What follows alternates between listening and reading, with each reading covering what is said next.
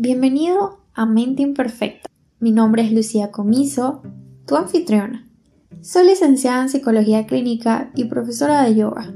Te propongo una mirada nueva, la mirada del camino perfectamente imperfecto en el que transita nuestra salud mental en el día a día. Quédate allí, toma asiento y relájate, porque comenzamos. En este segundo episodio estaremos hablando de la influencia que tiene el duelo en la construcción de una autoestima relativamente estable y sana. Se van a preguntar, pero ¿qué tipo de duelo? Si existen muchísimos duelos, muchísimas razones por las que se genera un duelo. Bueno, vamos a enfocarnos en lo que es el duelo por una ruptura amorosa. ¿Por qué escogí este tipo de duelo? Porque, por lo general, para la construcción de una buena autoestima hay que retroceder un poco y recordar lo que es el autoconcepto, que viene siendo un sinónimo de autovaloración. Entonces, cuando hablamos de una ruptura amorosa, quiere decir que estamos incluyendo a una segunda persona y esta persona juega un rol importante en nuestra vida, es decir, lo que esta persona hace y lo que esta persona dice influencia notablemente en nuestro estado de ánimo, en nuestro vivir diario. Entonces, si tenemos a alguien, por dar un ejemplo, que tiene una influencia, una repercusión negativa porque es una relación tóxica, porque es una relación que lamentablemente no cumple con unos requisitos mínimos para decir que es una relación asertiva o sana, entonces esta relación, dicha persona va a tener una influencia, una autovaloración negativa a tal punto de que nuestra autoestima se va a ver afectada. Hablemos de los requisitos mínimos que una relación sana, una relación asertiva debería cumplir. Es muy fácil. Ninguna relación amorosa, vamos a ser bien específicos, no es completamente perfecta. Estamos hablando de dos individuos que son totalmente diferentes, que tienen personalidades, hábitos, carácter, temperamento, que quizás quizás, en el mejor de los casos, tengan similitudes, pero el 95% de las veces no es así. Entonces hay un concepto que está muy erróneo que colocan en las redes sociales, porque es por lo general donde uno tiende a ver este tipo de cosas. Colocan a dos piezas de rompecabezas que se unen. No es así. Las relaciones no es una unión perfecta, dos piezas de rompecabezas que estaban perfectamente armados para que cuando se realice esa unión, esa relación, entonces van a complementarse de manera casi angelical. No lo es. Si vamos al concepto de la realidad, lo que es una relación, la relación es un desastre. Y un desastre en el buen sentido. ¿A qué me refiero con esto? No somos piezas de rompecabezas que encajan perfectamente, es todo lo contrario, somos piezas de rompecabezas que no encajan, que no logran encajar perfectamente, pero allí es cuando difiero. ¿A qué vamos con esto? Ah, mira, yo soy como soy, tú eres como eres, y entonces vivimos en un constante pelea porque tú eres diferente y yo soy distinto. No, si somos diferentes, somos dos piezas de rompecabezas, estamos trabajando nosotros mismos para tolerarnos, para aceptarnos, para ver que si no me gusta algo del otro, lo comunico de manera asertiva, trabajamos en eso y buscamos un punto medio, porque no es ganar, no es una competición, no es ver el efecto del otro, que si el otro tiene más ventajas, no, es simplemente somos distintos y trabajamos en un bien común. ¿Cuál es el bien común? Nuestra relación, estamos en el amor, decidimos estar juntos y eso es lo que debemos enfocarnos. No debemos enfocarnos en que si hay similitudes, que si somos iguales, que si no somos iguales. Hay que enfocarnos en que los dos tengan la voluntad de que si existe una situación conflictiva, porque siempre lo va a haber, busquen ese punto medio y esa realidad de que todo tiene solución en un problema, sea individual, sea en pareja, sea familiar, sea a nivel universal, todo tiene solución. Hay miles de razones por las que una persona puede ser tóxica, en este caso la persona que tenemos al lado en esta relación de pareja. Esta persona eh, bien sea puede tener carencias desde su infancia y simplemente fue creciendo con este vacío y al ver que hay una persona a su lado que puede conseguir una persona que llene este vacío, este tipo de carencias, este tipo de necesidades, va a querer aferrarse a esta persona hasta el punto de necesitar y hasta el punto de desecar literalmente a esta persona. Entonces ya pasa a ser más que una decisión, más que amor, pasa a ser una necesidad, pasa a ser esta persona un requerimiento, pasa a ser algo que necesito tener de esta persona. Y por ende llega un punto en que esta dicha persona que pretende esta carencia no puede o no quiere ver a la otra persona surgir, no siente que esta persona pueda eh, ser feliz o que los dos puedan trascender a una relación fuerte, una relación dentro de lo que cabe sano. Entonces se vuelve un ciclo en de que quito, quito, quito, mas no doy, entonces la otra persona vive prácticamente para complacer o para estar a la merced de que la otra persona obtenga todo eso de lo que la persona carece. Otra razón muy común de las personas por los que tienden a afectar el autoestima de la otra dentro de una relación viene con lo que es el pasado. Cuando salen de unas relaciones tóxicas anterior, tiende a arrastrar estos problemas. Esto pasa cuando no pasa por su proceso terapéutico si es necesario. En mi caso particular, mi opinión, todas las personas que pasen por un proceso de ruptura doloroso, sea por engaño, sea porque lo abandonaron, deben de pasar por un proceso terapéutico, es decir, asistir a un profesional de la salud mental para que le pueda dar estas herramientas para poder cerrar este ciclo, para curar heridas. Cuando esto no pasa, la persona que entra nuevamente a otra relación es como quien dice, la herida va a sangrar en otras personas. Entonces puede que sea una persona diferente, pero igual va a ser afectado. Entonces les coloco el ejemplo de alguien que vivió un engaño en su relación anterior. Cuando entra esta nueva relación quizás no se refleja al principio, pero en algún momento va a estar esa espinita de desconfianza. Esta persona volverá a hacerme lo mismo, entonces allí comienzan los problemas.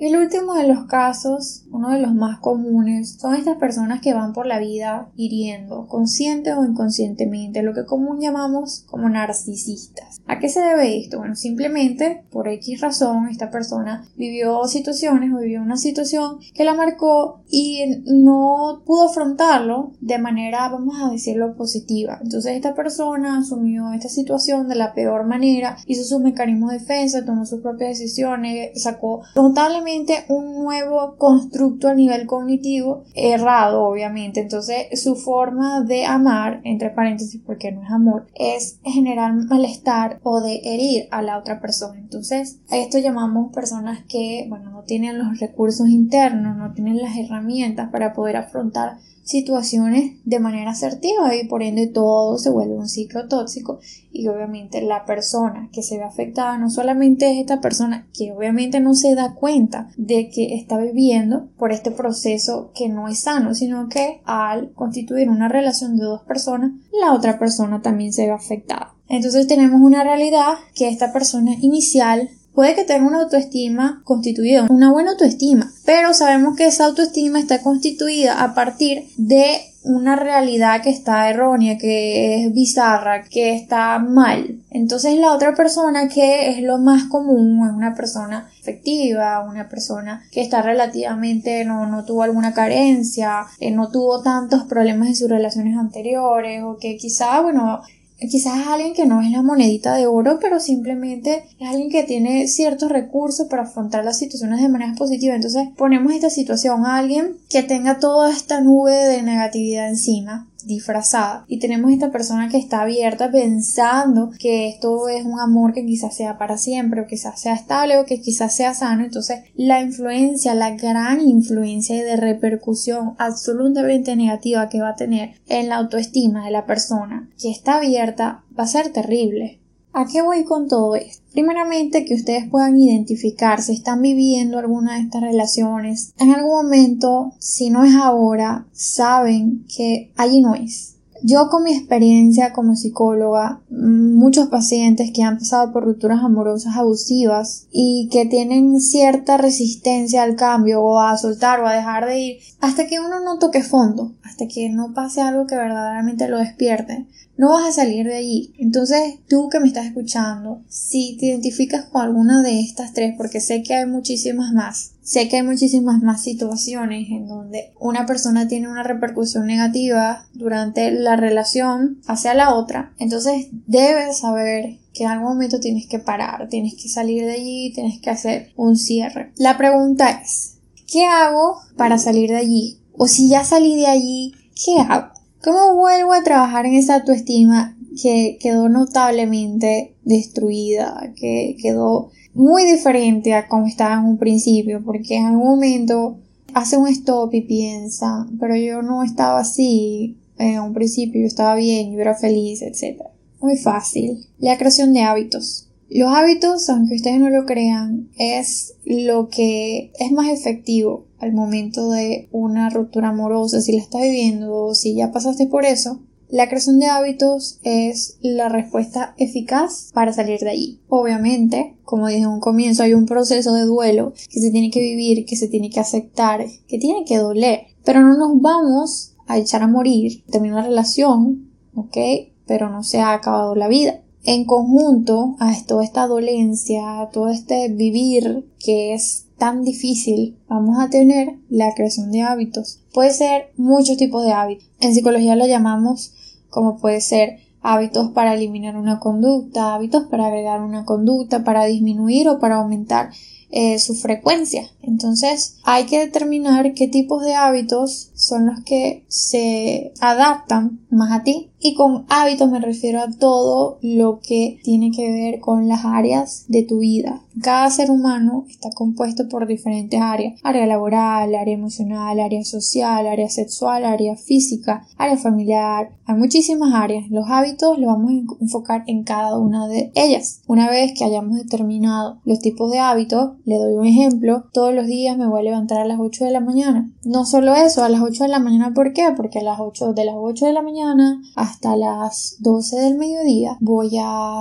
hacer una hora de ejercicio, por ejemplo, voy a hacer una nueva receta, por ejemplo, voy a comenzar un nuevo hobby y así sucesivamente. Quizás de las 8 de la mañana a las 12 del mediodía no puedo hacer todo eso, pero con crear el hábito de despertarme de levantarme a esta hora, eso va a hacer que nuestra mente se mantenga ocupada en fortalecernos nosotros, bien sea a nivel físico, emocional, social, etc. Entonces al momento de que nosotros nos comenzamos a enfocar en nuestra vida, en la creación de hábitos sanos, entonces nuestra mente, esos constructos que tenemos, esos constructos negativos que estuvo influenciando esta segunda persona de manera constante, de manera intensa, van a comenzar a desvanecerse. ¿Por qué? Porque estamos llenando esos constructos con nuevos hábitos. Es decir, estamos reemplazando todo eso que está allí, que nos está afectando, todo eso que es negativo, todo eso que es tóxico, lo vamos a utilizar como motor para reemplazarlo con nuevos pensamientos, con nuevos constructos, con nuevos hábitos que nos van a ayudar a fortalecer nuevamente esa autoestima.